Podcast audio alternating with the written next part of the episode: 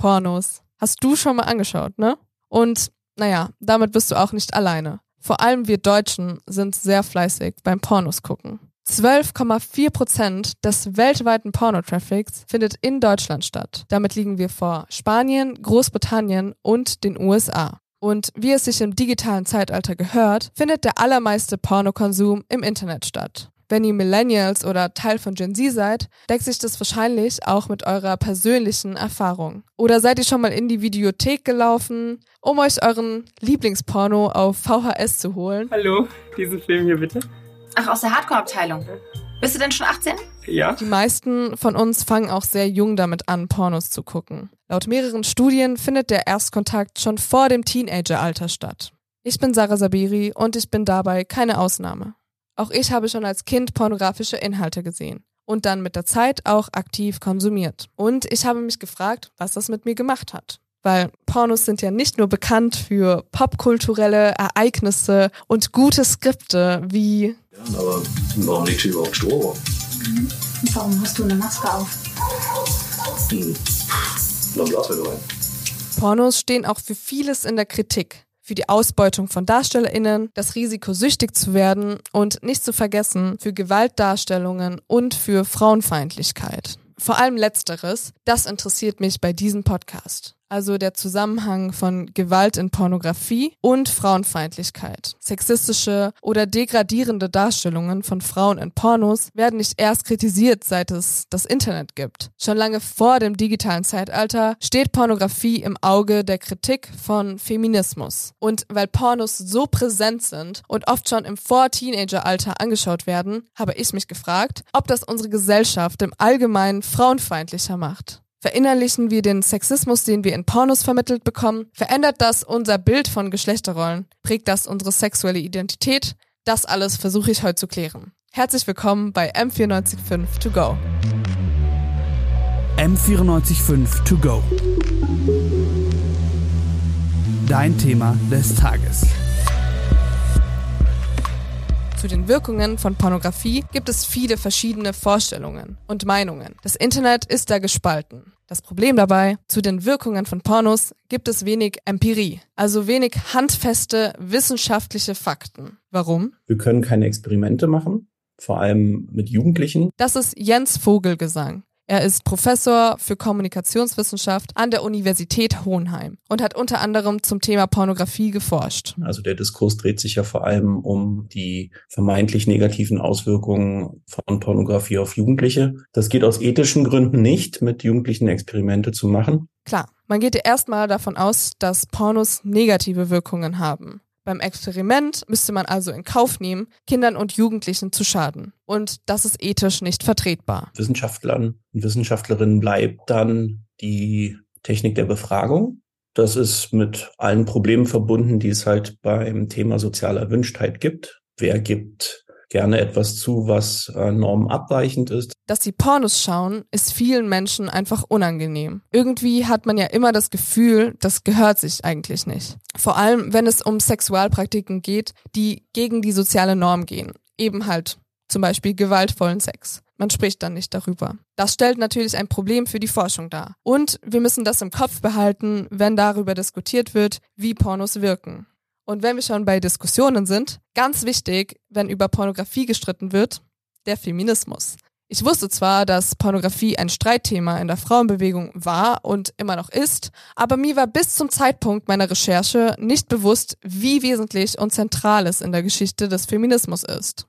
Die feministische Auseinandersetzung mit Pornografie startete schon in den 1970ern mit den sogenannten Feminist Sex Wars in den USA. Das ist eine Phase der Frauenbewegung, in der verschiedene Themen rund um Sexualität intensiv und kontrovers diskutiert wurden. Und wie gesagt, das Thema Pornografie polarisierte hier besonders. Die Feminist Sex Wars haben die feministische Bewegung letztendlich in zwei Lager gespalten. Da sind einerseits die antipornografischen Radikalfeministinnen und auf der anderen Seite die sexpositiven Feministinnen. In Deutschland steht auf der radikalfeministischen Seite vor allem eine Frau, Alice Schwarzer. Und die Alice Schwarzer startet 1987 die Initiative Porno. Das ist ein Schachtelwort aus Porno, also Pornografie, und No für Nein. Ich denke, die Message der Kampagne wird dadurch schnell klar. Sie sollte sich gegen Pornografie stellen. Insbesondere gegen die Darstellung von Frauen in Pornos. Denn laut Ali Schwarzer ist die Art und Weise, wie Frauen in Pornos dargestellt werden, diskriminierend, entwürdigend und gewaltverherrlichend. Wobei ich unter Pornografie, das möchte ich ganz klar sagen, nicht etwa nackte Haut verstehe oder Erotik, sondern die Verknüpfung sexuellen Begehrens mit der Lust an Erniedrigung und Gewalt. Das ist Pornografie. Also, Pornografie ist gleich Frauenerniedrigung, findet zumindest Ali Schwarzer. Und genau deshalb formuliert sie 1987 einen Gesetzentwurf, der Pornografie neu definieren soll. Und zwar als Verstoß gegen die Menschenwürde. Dazu schreibt sie am 1. Dezember 87 in ihrer Zeitschrift Emma, Frauen fallen der Pornografie aufgrund ihres Geschlechts zum Opfer. Pornografie gefährdet und verletzt die elementarsten Menschenrechte von Frauen und ist damit verfassungswidrig. Sie verstößt gegen den Artikel 1 Die Würde des Menschen ist unantastbar. und den Artikel 3 des Grundgesetzes. Männer und Frauen sind gleichberechtigt. Niemand darf wegen seines Geschlechtes benachteiligt oder bevorzugt werden. Mit diesem Verständnis ist es auch klar, dass der Gesetzentwurf eine Kriminalisierung von Pornografie bewirken sollte. Dazu kam es aber nie. Bis auf eine Anhörung vor Gericht blieben die Bemühungen um ein Anti-Pornografie-Gesetz ohne Folgen. Ohne Folgen bleibt eines aber nicht. Und zwar Pornografiekonsum. Findet zumindest Ali Schwarzer. Pornografie, die gewaltvolle Handlungen beim Sex darstellt, deutet sie als Form medialer Gewalt. Sie geht dabei sogar so weit zu sagen, dass eben diese gewaltvollen oder erniedrigenden Darstellungen die Hemmschwelle für reale Gewalttätigkeit heruntersetzen. So erklärt Schwarzer 2009 in einem Interview, Unser, unser Amokläufer Tim K., die Emma hat ja eine Titelgeschichte über dieses Problem war gemacht. der Amokläufer, der in Winnenden? Der in Winnenden, der ist in die Schule gegangen und der hat gezielt neun Schüler erschossen, um genauer zu sein. Er hat neun Schülerinnen mit der Baretta Kopfschuss ganz gezielt und einen Jungen, der als Frauen, Frauenflüsterer galt, also ein Frauenliebling. Und Sie unterstellen da Ähm, jetzt ganz bewussten äh, Und der, Frauenhass. der, der hat unter anderem, es kommt einiges zusammen, bis man das tut, ja. Ja. Aber der hat unter anderem, laut Staatsanwalt, hatte der 200 Pornos auf dem Rechner, ja, auf dem Computer. Und darunter 120 sogenannte Bondage. Hunderttausende schauen solche Videos Sag und laufen doch, da nicht amok. Sag ich doch, sag ich doch. Zum Glück nicht jeder Junge, der sowas konsumiert, läuft amok. Gott sei Dank. Da muss einiges zusammenkommen. Aber dass das nicht gerade ein schönes Frauenbild schafft. Das ist für sie halt klar. Ihr habt ja gerade gehört, dass diese Aussage für Diskussion gesorgt hat. Was man erkennt, Schwarzer stellt einen direkten Zusammenhang zwischen Pornokonsum und realer Gewalt gegen Frauen her. Und damit ist sie nicht die einzige. Es gibt viele PornokritikerInnen, die Schwarzers Meinung teilen. Und mit so einer Pornokritikerin habe ich auch geredet. Ihr Name ist Dr. Mandy Sanchez. Sie ist Programmkoordinatorin bei Culture Reframed. Das ist eine gemeinnützige Organisation, die sich dafür einsetzt, vermeintliche Schäden von Pornografie für Kinder und Jugendliche zu verhindern. Dabei ist ihre Prämisse, dass die große Mehrheit von Pornografie Gewalt darstellt. In einer Medieninhaltsanalyse der Universitäten Arkansas, New York und Massachusetts Amherst haben ForscherInnen meistgeschaute Szenen in Pornos nach körperlichen und verbalen Aggressionen untersucht. Dabei kam heraus, 88 Prozent der Szenen enthalten Gewalt. Dazu zählten die ForscherInnen zum Beispiel Ohrfeigen, Knebeln, den Hintern versohlen, Schubsen, an den Haaren ziehen oder Beschimpfungen. Der Großteil davon richtete sich gegen Frauen. Laut Dr. Mandy Sanchez verursacht der Konsum dieser gewaltvollen sexuellen Inhalte bei Kindern und Jugendlichen viele Schäden. There is a whole host of problems, including depression, anxiety, decreased capacity for intimacy and connection. It's also linked to an increased likelihood of boys engaging in risky and violent sexual behaviors, and for girls, an increased likelihood of being sexually victimized. Damn, ganz schön viele Probleme, die man beim Pornoschauen vermeintlich bekommen kann. Und, wie bei Schwarzer, wieder der direkte Zusammenhang von Pornokonsum und realer sexualisierter Gewalt gegen Frauen. Genau deshalb redet Culture Reframed oft auch von einer Pornokrise. We do describe this as the public health crisis of the digital age because it's fueled by hypersexualized media. Because this mainstream porn is widely available, accessible, and anonymous, it's just a click away with any device on an internet connection. So we no longer need to go into those standalone porn stores. It's everywhere where kids are, uh, from social media apps to gaming platforms. Dass es sehr, sehr viel Traffic auf Online-Porno-Seiten gibt. Das habe ich ja ganz am Anfang schon angesprochen. Aber ist es wirklich so, dass das Internet den Pornokonsum von Jugendlichen verstärkt hat? Professor Vogelgesang sagt dazu. Wir haben nicht weit zurückreichende Studien, die uns da viel um, sagen könnten. Ich denke mal, es ist hier in dem Fall tatsächlich plausibel davon auszugehen, dass das Internet da so eine Art Beschleuniger oder Verbreiter äh, von Pornografie ist. Früher war der, der klassische Zugang die, die DVD. Vorher war es die Videokassette, aber physische Medienträger, Heftchen oder was weiß ich, das spielt alles gar keine Rolle mehr. meine, selbst bei YouTube wird man solche Videos finden, ähm, wo dann vielleicht der YouTube-Algorithmus oder auch die, die äh, Maßnahmen, das zu unterbinden, noch nicht gegriffen haben. Man kommt ganz schnell ähm, zu, zu ja, Pornografie-Seiten. Für Mandy Sanchez ist diese ständige Verfügbarkeit vor allem ein Problem, weil Pornografie ihrer Meinung nach die größte Rolle in der sexuellen Sozialisation spielt. In the absence of comprehensive, competent sex education, pornography serves as the major form of sex ed for millions of kids around the world. Porn teaches kids that violence, degradation, and humiliation are central to relationships, intimacy, and sex. Pornografie ist laut Dr. Sanchez quasi Sexualkundeunterricht oder vielleicht sogar eine Anleitung. Mich hat es ein bisschen erinnert an eine Szene aus der Serie Euphoria, in der der Charakter von Maddie sich Pornos anschaut, weil es sie erregt oder weil sie dabei Spaß hat, sondern weil sie sich eben davon was abgucken will, was davon lernen will. Das ist natürlich aber nur eine Serie und nicht die Realität. Ich habe Jens Vogelgesang gefragt, wie er das sieht. Was ich oft auch in der Kritik gehört habe, ist eben, dass Pornografie oft das Einzige ist oder so das Wichtigste bei der sexuellen Sozialisation. Ach, das denke ich nicht. Das Wichtigste bei der sexuellen Sozialisation ist in meinen Augen am Ende des Tages ähm, sind gelungene soziale Beziehungen und sind dann auch gelungene erste intime Beziehungen. Das ist entscheidend. Rein. Egal, was ich vielleicht im Porno gesehen habe, da ist immer noch ein Partner oder Partnerin, der vielleicht sagt, nee, das möchte ich nicht, das will ich nicht, das finde ich eklig, das befremdet mich.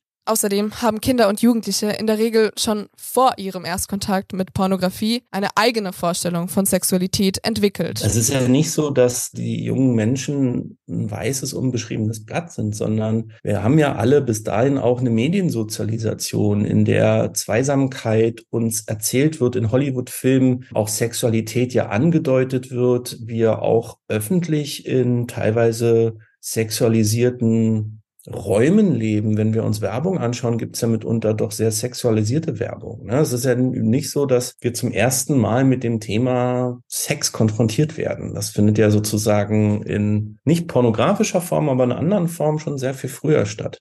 Neben ersten intimen Erfahrungen, Werbung oder Popkultur kann zum Beispiel auch der Austausch mit Freundinnen oder Eltern ein Baustein für die sexuelle Sozialisation sein. Schwierig wird es erst, wenn Pornografie wirklich die einzige Informationsquelle zum Thema Sexualität ist. Solange das nicht der Fall ist, gibt es sogar Hinweise dafür, dass Pornografie bei der Entwicklung der Sexualität auch positive Effekte haben kann. Jugendliche nutzen Pornos unter anderem auch, um ihre Neugierde zu befriedigen. Man weiß das letztlich auch, dass Jugendliche sich halt fragen, ähm, bin ich mit meiner körperlichen Entwicklung normal? Sind meine Brüste schön, groß genug?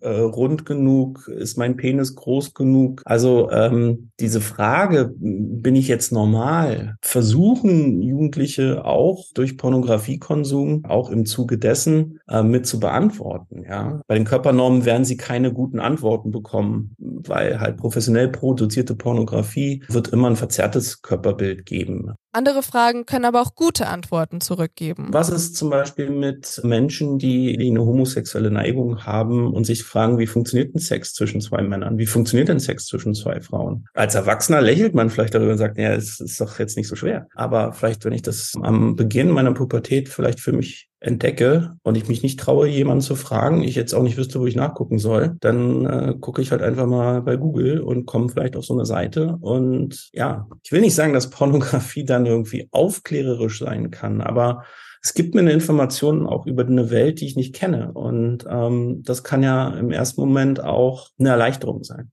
Aber auch beim Thema sexuelle Identitätsbildung gibt es Reibepunkte. Mandy Sanchez findet, dass Pornos unsere Geschlechterrollen und Identitäten negativ prägen. Vor allem Mädchen seien dabei betroffen. Girls are learning to self-objectify, um, which then leads to increased levels of anxiety, depression, low self-esteem, um, eating disorder, self-harm, greater risky behavior.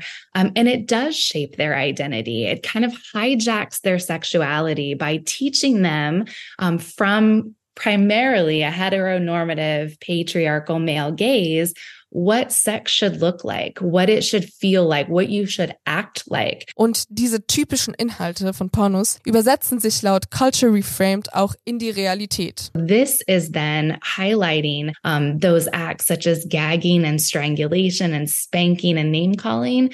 Um, and if girls are watching this, they're and boys, you know, they're learning how to treat each other through these scenes. They're learning what non-vanilla um, sexual encounters are like, and we know that that teens today um, are really looking for that experience. And just recently this year, there was a study published in the United States um, that asked 18 to 24 year old women um, in their last sexual encounter how many of you have been um, strangled? You know we see this this as being the number one act in pornography or close to the number one act in mainstream pornography.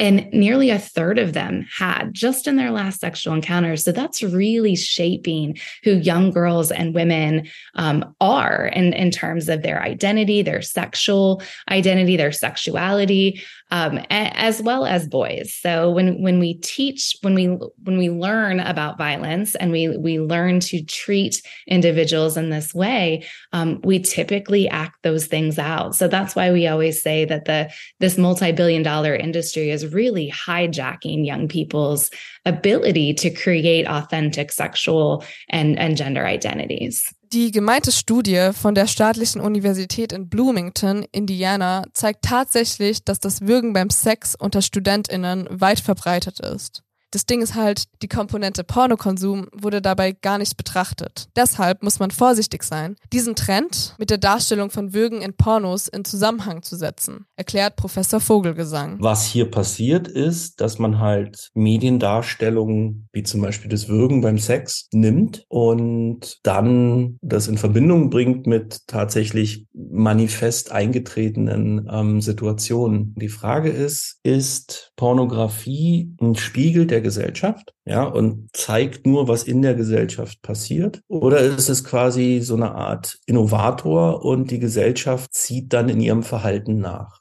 Und das ist halt allgemein ein riesiges Problem bei der Forschung zur Fragestellung, führen Pornos zu Sexismus und Gewalt? Natürlich gibt es äh, Stimmen, die sagen, dass Pornografie der Eintritt ist in, in eine Welt, in der Frauen schlecht behandelt werden, in der quasi die Macht zwischen Männern und Frauen, äh, diese Machtasymmetrie reproduziert wird. Aber es ist halt sehr, sehr schwer, das ähm, Ding festzumachen in einer empirischen Studie, weil es würde ja bedeuten, dass man Langfriststudien machen muss, indem man dieselbe Person über Jahre begleitet und schaut, ist es dann tatsächlich so, dass die Wahrscheinlichkeit, jemanden zu vergewaltigen, einhergeht mit äh, Pornografiekonsum. Und dieser Nachweis ist noch nie geführt worden. Und es wird dann halt, ja, öffentlich spekuliert, dass das doch so sein müsste. Aber wie es halt so ist, ähm, wir als äh, Scientific Community sagen halt, ohne empirische Evidenz äh, ist das erstmal nur eine, eine Spekulation. Und natürlich kann man sagen, ja, wer dann sehr, sehr viel Zeit damit verbringt, dass das möglicherweise dann plausibler ist, davon auszugehen. Aber eine reine Plausibilitätsannahme ist noch keine empirische Evidenz. Und davon gibt es halt nicht genug. Eine ähnliche Diskussion gibt es auch im Bereich der Computerspiele. Wenn es in den USA zum Beispiel zu einem Amoklauf an einer Schule kommt, hat der Amokläufer oft auch Computerspiele gespielt. Ich habe einen Kollegen aus München, Hans-Bernd Poses, der gesagt hat, ja, wahrscheinlich haben auch alle Attentäter äh, morgens gefrühstückt. Ja, ist jetzt das Frühstück ausschlaggebend. Auf den ersten Blick klingt es erstmal so ein bisschen, dass man das Problem nicht ernst nimmt, aber allein davon auszugehen, dass, dass Leute auch etwas getan haben, parallel zu dem, was sie vielleicht Negatives getan haben, das ist ein bisschen zu leicht als Kausalkette.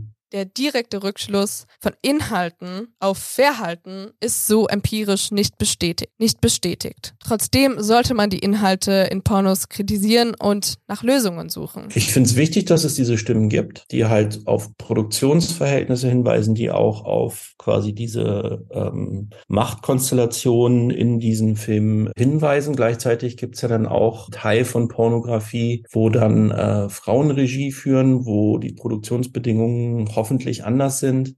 Eine dieser Frauen ist Laura Merritt. Sie ist Vertreterin des sexpositiven Feminismus. Wir erinnern uns zurück an die Feminist Sex Wars in den 70er Jahren. Die hatten ja zur Folge, dass die Frauenbewegung gespalten wurde. Den Flügel der Radikalfeministinnen und deren Meinungen zur Pornografie haben wir ja schon besprochen. Der sexpositive Feminismus hat da eine andere Herangehensweise. Wir konzentrieren uns auf Sexualität, also Sexualität als Spiegel der, der gesellschaftlichen Strukturen.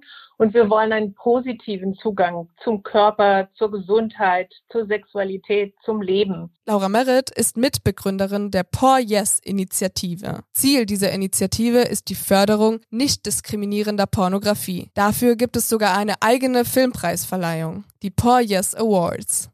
Alle zwei Jahre verleiht Laura Merritt dort mit ihrer Jury den feministischen Pornofilmpreis. Vielleicht ist euch schon aufgefallen, dass Por Yes eine Anspielung auf Alice Schwarzers Porno ist. Heißt das, dass sich Por Yes gegen die Porno-Bewegung platziert? Nee, wir platzieren uns nicht gegen. Wir heißen ja Por Yes. Das heißt ganz klar, wir sagen Ja zu Pornografie, aber zur feministischen Pornografie. Das heißt also, diese Kriterien erfüllt sind.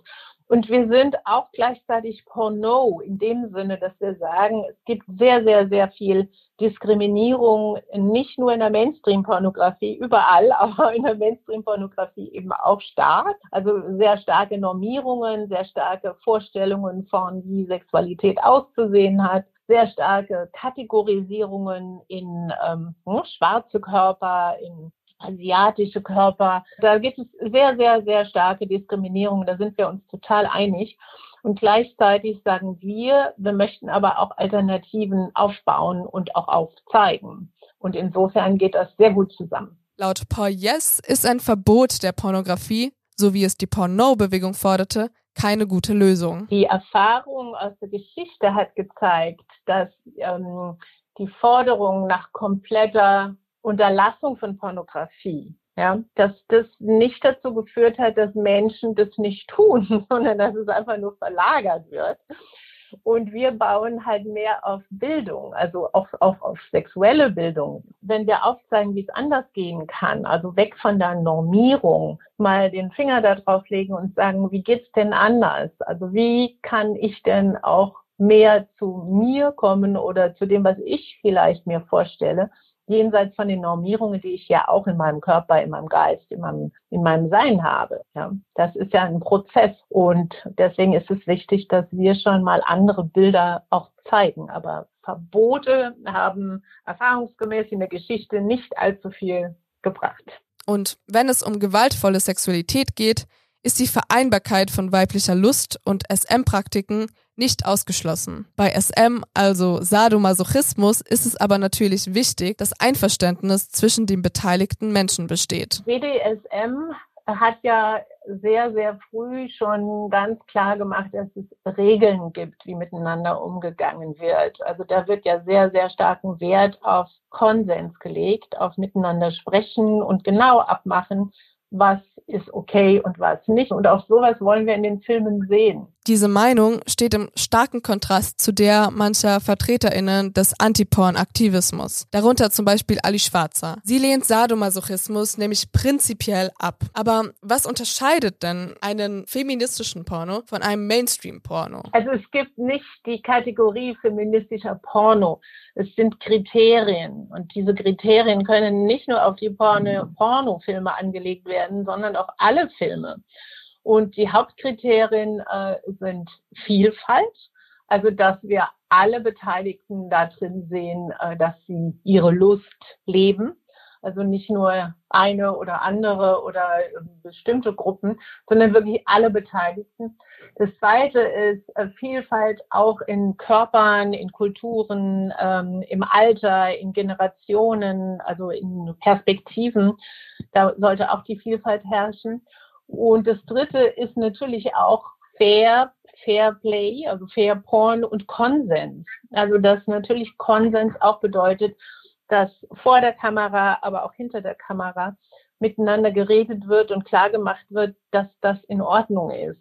Oder dass man eben auch sieht, dass kommuniziert wird. Und wir wollen natürlich keine Übergriffe haben, sondern eben auch hier fördern, dass Menschen miteinander reden und sich auch klar werden, was möchten sie eigentlich, das kommunizieren können und dass das auch akzeptiert wird.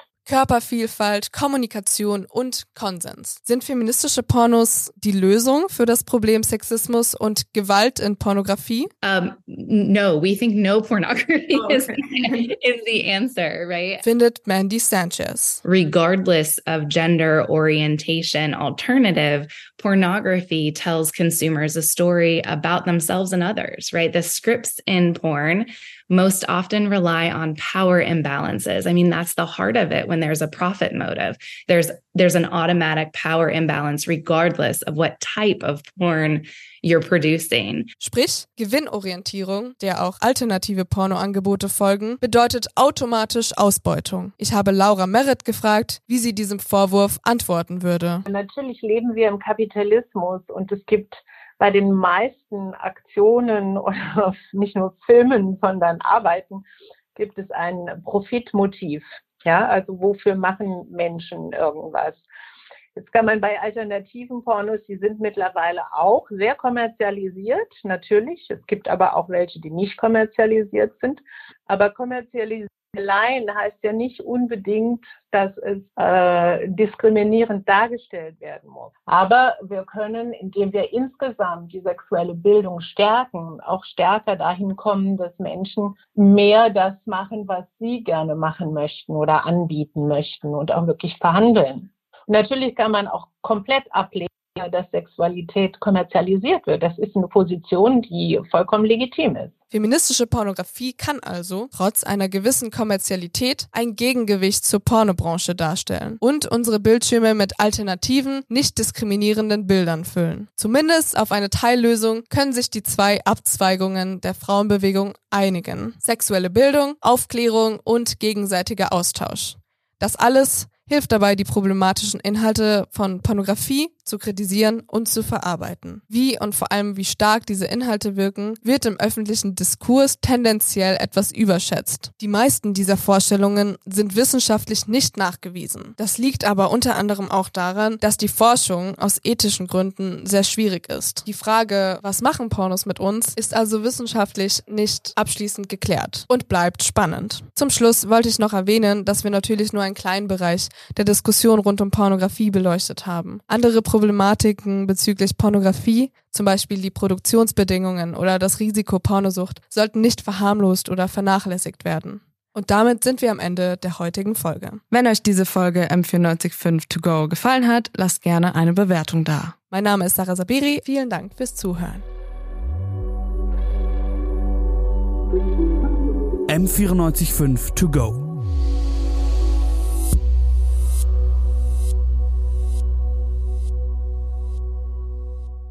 M945 To Go ist eine M945 Produktion. Ein Angebot der Media School Bayern.